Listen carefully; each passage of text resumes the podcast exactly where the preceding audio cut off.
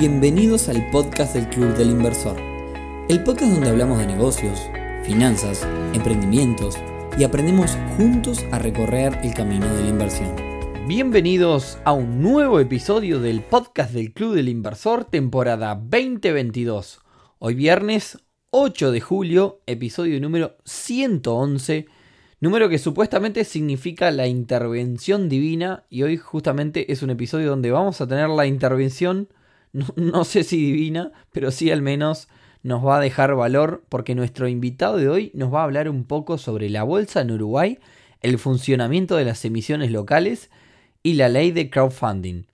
Pero antes, y como siempre, clubdelinversor.uy, una super comunidad para aprender y recorrer este gran mundo de las inversiones y encontrar oportunidades como por ejemplo la que sucedió en el día de ayer cuando dos socios se unieron para abrir un local de una conocida franquicia de empanadas en el Prado, que ya tendré el gusto de poder visitar también. Así que date una vuelta por clubinversor.uy y si querés aprender de este mundo, sumate también.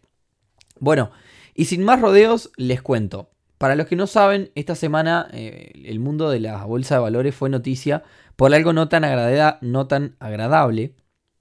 Un corredor de bolsa le generó a un grupo muy grande de clientes pérdidas por cientos y cientos de miles de dólares al realizar en nombre de sus clientes operaciones de alto riesgo y bueno, un poco lo que está en discusión es si los clientes sabían o no dado el permiso para que dicho corredor se tomara esas atribuciones.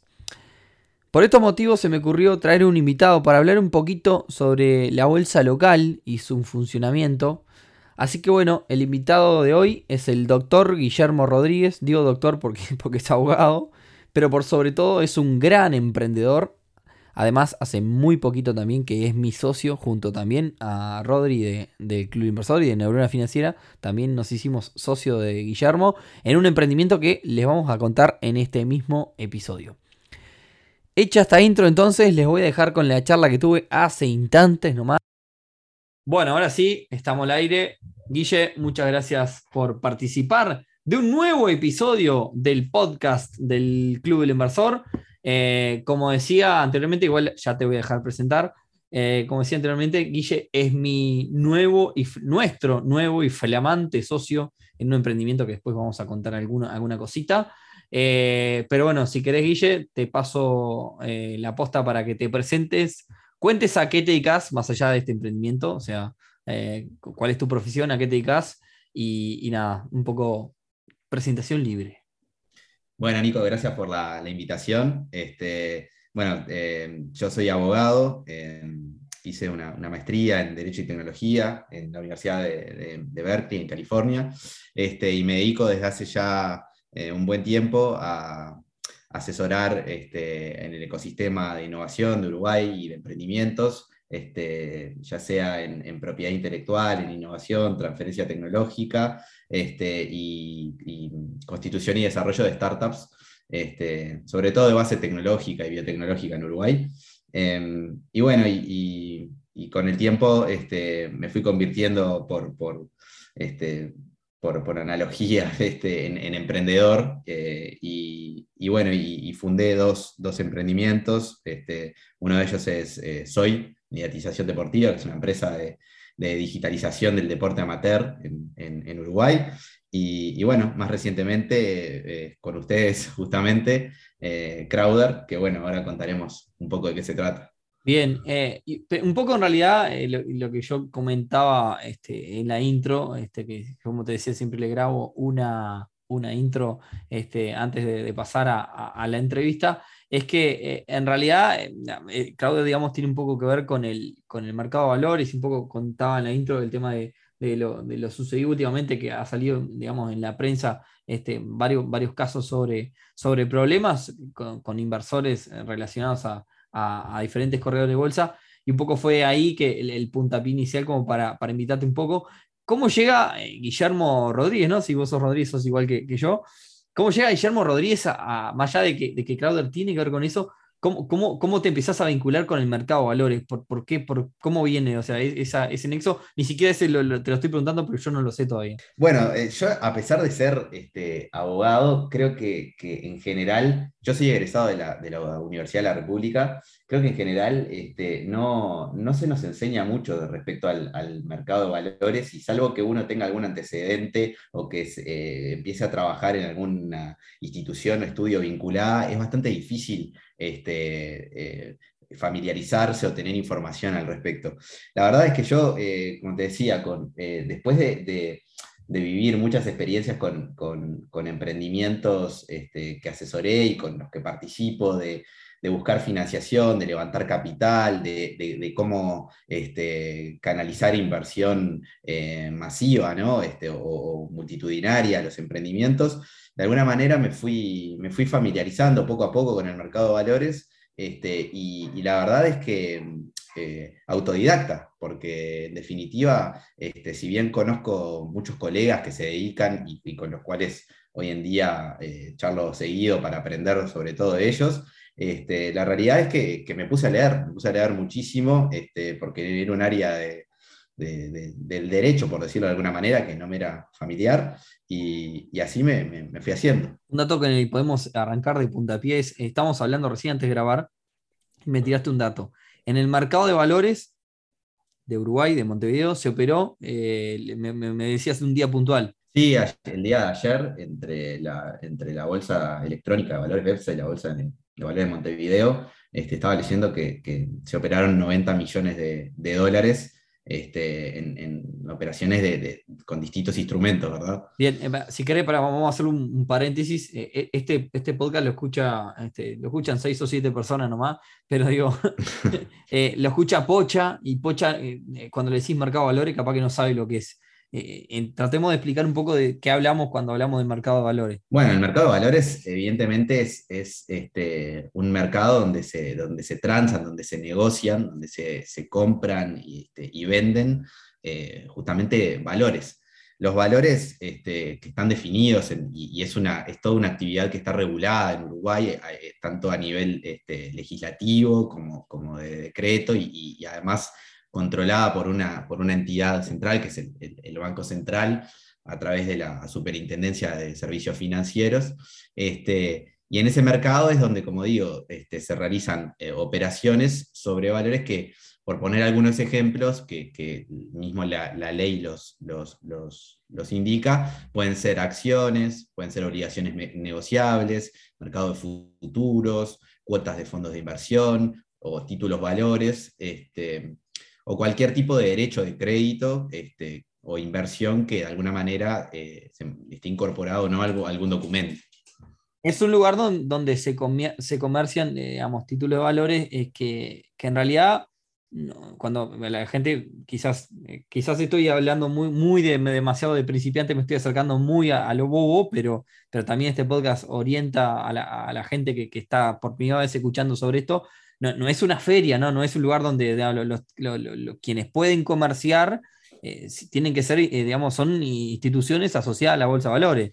Bancos, eh, digamos, instituciones financieras. No es que Guillermo o Nicolás van y, compran una letra de regulación monetaria porque sí. Exacto, pero está bueno el ejemplo, porque en realidad este, en la feria lo que hay siempre es este, una, una, oferta pública, ¿no? O sea, el feriante le ofrece al público en general eh, comprar eh, los bienes que tiene, que en definitiva son, son, frutas o verduras, ¿no? Y como feriante seguramente se, se, registra este, a nivel eh, regulatorio, por ejemplo, en, la Intendencia. Bueno, en el mercado financiero, por la importancia que tiene, por, por, el control sobre el que hay y por el cuidado que hay que, que, que, tener y velar del pequeño ahorrista, este, el, el la ley y el Banco Central exigen que quienes quieran, de alguna manera, ofrecer al público este, invertir en, valores, se registren este, tanto como ellos mismos como, como los eh, emisores u oferentes, por decirlo de otra manera, eh, y que registren también los valores y las condiciones de, la negociación que proponen. Y eso se hace ante el Banco Central. Bien, y, bueno, un poco, eh, a ver, vos mencionabas que el otro día se, registraron operaciones de regulación monetaria, de obligaciones negociables y demás. Eh, no, no pasa, si yo mañana quiero comprar una acción de Apple, obviamente, o de Coca-Cola o de Amazon, no la voy a hacer en la Bolsa de Valores de Montevideo, la voy a hacer en la Bolsa de Valores de Wall Street, digamos, en New York. Entonces, eh, al final del día, yo ahí estoy operando en Estados Unidos. O sea, la pregunta es, ¿Qué operaciones, por ejemplo, qué, acciones de, o por qué quizás no hay oportunidades para comprar acciones de empresas uruguayas? O digamos, ¿cuál es la lógica? Claro, la verdad es que desgraciadamente el mercado de valores en Uruguay es bastante escueto y, las opciones este, son limitadas, este, o sea, la oferta que hay disponible es limitada y también es limitada o, está restringida a determinados este, jugadores o a determinados tipos de inversores, que principalmente son los institucionales, o sea, los bancos, las AFAPs, los fondos de inversión. Ahora, cuando pensamos en, el, ahorrista minoritario, ¿no? ¿Cuáles son las opciones que, yo tengo? Evidentemente, ahí este, los instrumentos son bastante menores, o sea, en general eh, los tramos minoritarios en, las ofertas son, son pocos.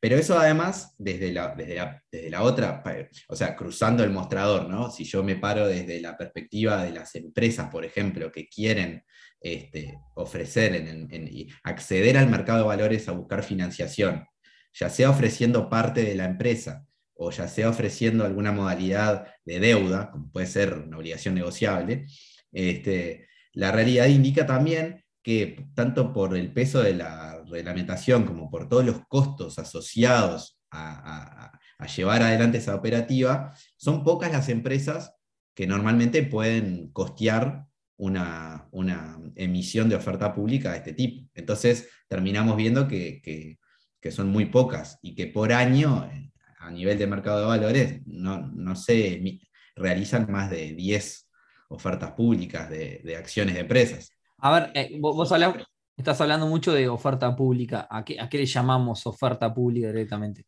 La oferta pública, que también lo define la, ley de mercado de valores, es, este, es el ofrecimiento o la, publicidad que se hace de forma indiscriminada y, a un público general o, no, identificado, este, eh, de justamente invertir, eh, participar en una emisión de, valores. Ahora, hay una cosa que me gustaría comentar. Eh, quizás han, escuchado en prensa eh, que la gente del, Banco Central, a quienes le mandamos un, cálido abrazo, este, han, sacado diferentes comunicados intimando a diferentes empresas a no hacer oferta pública eh, porque no están reguladas por Banco Central. un poco lo que sucede con estas, aprovecho a, digamos, a, dejarle, eh, digamos, a, enseñarle en ese sentido a los que nos están escuchando de cómo es que funciona. Una empresa que no está regulada por Banco Central no tiene la corregime, vos sos el abogado, Guille, eh, una empresa que no está regulada por Banco Central no tiene derecho a hacer esa oferta pública y, por ende, eh, si se pone a hacer publicidad, justo siempre hablamos en la interna, en la oferta pública, el límite son 25 personas, ¿verdad? Claro, sí, algunas precisiones. Eh, si yo no realizo, si yo no, me registro como este, emisor eh, y, si yo no registro la emisión que, voy a hacer, evidentemente no puedo hacer oferta pública esa. Yo no puedo salir a ofrecer al público en general este, invertir en en, determinados valores. Y, y claro, este, eso, eso de alguna manera eh, se trata muchas veces de, de, evadir o de evitar y, por eso es que también el Banco Central ha, intervenido y ha, y, ha, notificado a muchas empresas. Este, Sí, el Banco Central en realidad oficia de, contralor, ¿no? Es, la policía financiera, por así decirlo, ¿no? Eh, entonces, bueno, eh, ¿Cuál es la alternativa? a ver, nosotros, la realidad, digamos, pasando raya, nosotros no podemos salir, cualquier empresa no puede salir a decir, inviertan en esto, si lo hace de forma pública, en las redes, en los medios y demás, este, si no tiene registrada, como decís vos, esa emisión, esa, esa oportunidad, por llamarle de alguna forma. Entonces, sí se puede hacer eso mediante una emisión privada. ¿Qué, sería, Guille, una, una, emisión privada? Una emisión privada es, aquella que, se realiza en, justamente en un, entorno cerrado, que está limitada a 25 personas, este, hasta, 25 personas es el límite que indica la ley, y, no se puede hacer, obviamente, ni publicidad ni un ofrecimiento indiscriminado, el, contacto con cada inversor es uno a uno. Eh, y, en ese sentido, quien realiza la emisión tiene que además responsabilizarse y, comunicar que justamente esa emisión no está registrada ante el Banco Central. Bien, ahora la, pregunta es la siguiente, ¿no? Si, esto no se puede hacer en definitiva. Eh, mañana el club inversor quiere levantar, supongamos, 200 mil dólares para instalarse en Paraguay, supongamos, ¿no? Eh, y, un montón de personas tienen, o sea, tienen la intención de invertir en, el club inversor. La pregunta es, ¿cómo, se puede hacer? ¿no? Si, si, o sea, legalmente yo en realidad podría salir a vender acciones de mi, de mi, del club inversor, porque al final del día el club inversor es una empresa. Legalmente yo podría salir a vender acciones. El tema es que si yo lo comunico eh, digamos, lo hago público, estoy haciendo oferta pública, ¿es correcto? Exacto, es correcto.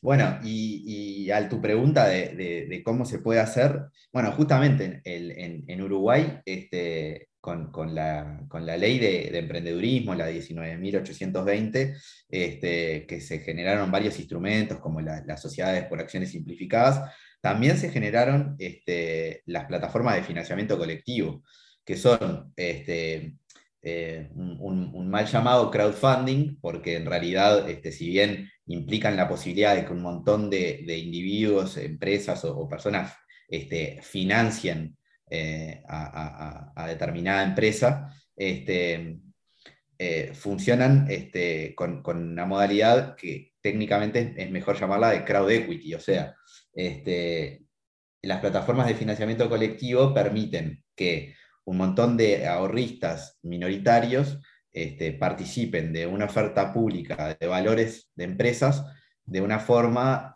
simplificada. O sea que cualquier emprendimiento, cualquier pyme o cualquier empresa dentro de determinadas características y, la regulación es bastante marcada, podría, con, unos costos reducidos y de, una forma eh, más automatizada, por decirlo de alguna manera, podrías eh, acudir al mercado de valores este, a buscar financiación y se podría este, establecer un mercado de, inversión para, ahorristas minoritarios eh, bajo, bajo el paraguas de la regulación del, Banco Central, es decir, este, en un entorno eh, controlado, regulado y, y garantista. Bien. Y a todo esto llegamos a llegamos a Crowder, ¿no? Correcto. Crowder este, justamente es lo que pretende generar. Eh, queremos ser la, primera plataforma de financiamiento colectivo de, Uruguay y para la, y para la región. Este, esto es una, experiencia que, ya existe en algunos otros este, países, principalmente Estados Unidos y Europa, y acá a nivel regional en, en Brasil está teniendo este, bastante éxito.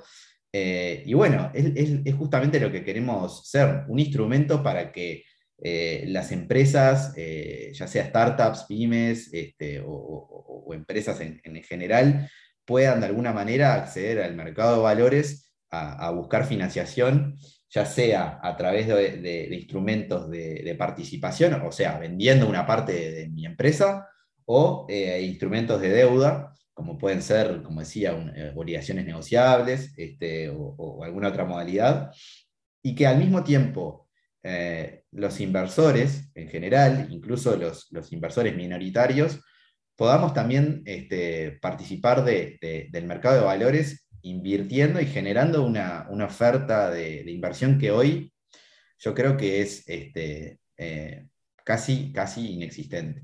Parece, parece un episodio publicitario esto. Auspicia Crowder, pero no, Crowder no tiene un mango, señores. De momento está en una etapa muy, muy inicial. Eh, pero Guille lo dice todo súper este, bonito. Yo soy los pasos limpios. Es básicamente Crowder es una bolsa de valores, un mercado, una feria de venta de, empresas de la ferretería de la esquina eh, que te va a permitir comprar una parte de la ferretería de la esquina y de esa forma le vas a poder inyectar dinero a la ferretería de la esquina para que pueda seguir creciendo y además le vas a poder prestar dinero con, la misma empresa, la misma ferretería, como garantía. Eso es lo que va a permitir Crowder, amparado en la ley de financiamiento colectivo. Y este, todo hecho mediante una hiper mega plataforma web. Esa es este, un poco la definición en criollo de lo que busca hacer Crowder eh, igual, a ver, no era la idea hoy de, hacer un episodio ruido para pum para arriba y requete contra publicitando Crowder, porque todavía estamos en una etapa muy inicial. Después, más adelante, cuando estemos hiper requete contra top, eh, vamos a volver a hablar del tema y vamos a también abrirle la puerta a todos ustedes para que también puedan tener la oportunidad de invertir, eh, sobre todo este, hiper requete contra regulados, este, a quien vuelvo a mandarles un cálido abrazo a la gente de Banco Central, que lo vamos a tener que tener de nuestro lado. Este, pero, pero bueno, no hay antecedentes de estos en, Uruguay también. No, no, este, bueno, por suerte. Eh, yo creo que, venimos hace un buen tiempo ya este, trabajando para, sacar esto adelante. Y, bueno, creo que, ser pioneros es, este, es un atributo que, queremos. Bien, yo le, le, cuento a la gente, yo a Guille lo conocí, ¿hace cuánto nos conocemos? ¿Un año y medio? ¿Dos? Por ahí. Ponele, sí. Un año, un año, un año y medio por ahí. Lo conocí, eh, yo fui jurado de un concurso de la Universidad Católica y de un concurso de emprendimientos que otorgaba un fondo similar al que hicimos aquí en el club, y llamó Te Invierto, similar, similar al, Te Invierto. Este, y nada, allí fui que, que, lo conocí. Lo había visto, ahora no me acuerdo, te había visto en otro lado, en alguna otra cosa de esa, este, pero, pero bueno, nada, este, fue uno de los, resultó ser uno de los, de los vencedores de ese concurso y bueno, así fue que, que, se nos ocurrió también este, poner la mira en ese emprendimiento que me parece que, que también al final del día también es una herramienta. Exacto. Porque en el Club del Inversor se da mucho de eso también, ¿no? Exacto. Se da de que hay muchas empresas buscando quizás financiación, hay muchas empresas buscando eh, un socio o un socio inversor. Eh, y, quizás eh, una de las herramientas, digamos, es, esta, esta plataforma. Así que también de alguna forma nos interesamos en este emprendimiento como herramienta para este proyecto del Club del Inversor. Y como decía ella, además él tiene varios kioscos, así que es medio, es medio, es medio como yo, tenemos, tenemos varios. Además, vos trabajás como abogado, ¿verdad? Sí, claro. Soy, este, soy, soy eh, abogado y asesoro varias, varias startups y, también este, soy abogado en la, en la Facultad de Química y, asesoro también a la, Universidad Tecnológica. Eh, y me contabas también que ahí en otros países ya, ya, existen estas soluciones, digamos, ya existe, ya estamos más trillados. Sí, en, Estados Unidos, por ejemplo, esta actividad empezó incluso antes de que hubiera eh, reglamentación a nivel legislativo, este, y, fue tanto el éxito que tuvieron que justamente fue el, Estado que, el, que, el que terminó regulando la situación. Eh, en Brasil, por ejemplo, este, tomaron como modelo la, reglamentación de, Estados Unidos. Eh, y también en, determinado momento las empresas tuvieron tanto éxito que, por ejemplo, presionaron o, trabajaron con, la Comisión de, Valores Mobiliarios de Brasil para que se generara un mercado secundario de, las plataformas de financiamiento colectivo. O sea, en las plataformas las empresas este, eh, salían a buscar financiación y vendían eh, y ofertaban acciones, y después la gente que compra esas acciones, si a la empresa le va bien, o si tiene un, un, exit, o, o, si, si, por alguna razón quiere este, eh, venderlas, tiene que contar con un mercado secundario para venderle o comprar acciones de, otros individuos que hayan invertido. Y eso en, en, Brasil este, se terminó logrando. Y nuestra reglamentación toma, creo yo, como referencia tanto a Estados Unidos como a Brasil, porque aquí el, mercado secundario es obligatorio, ya desde el vamos. Este, entonces me parece que tenemos buenos antecedentes para pararnos y para que esto sea, sea fructífero. estoy segurísimo que sí. Eh, así que nada, a ver, echa la ley, dice, la frase dice echa la ley, echa la trampa, pero no, echa la ley, echa la, plataforma, digamos, ¿no? El emprendimiento. Exacto. Este, así que estoy seguro que, va a andar bien Crowder y que nada, les prometemos que les vamos a pasar novedades después de cómo vamos con, con este emprendimiento eh, sepan, este, nada, sepan comprender de que vamos a demorar, porque también eh, todo lo que es Sangre, sudor y lágrimas. Por supuesto, sí, sí, sí. Yo le decía recién a Guille que estoy viendo más a Guille que a mi propia familia, pero bueno, nada, estamos, estamos trabajando este, fuertemente en eso. Así que, bueno, nada, Guille, este, muchas gracias, no quiero hacerlo muy largo, pero muchas gracias por, prestarte para, este episodio. Este, y, bueno, nada, esperemos que tener, tener toda la suerte con esto. Y también que, de alguna forma es una, es una apertura para, los inversores en esto, ¿no? Esto es, son todas nuevas oportunidades para los inversores, ¿no?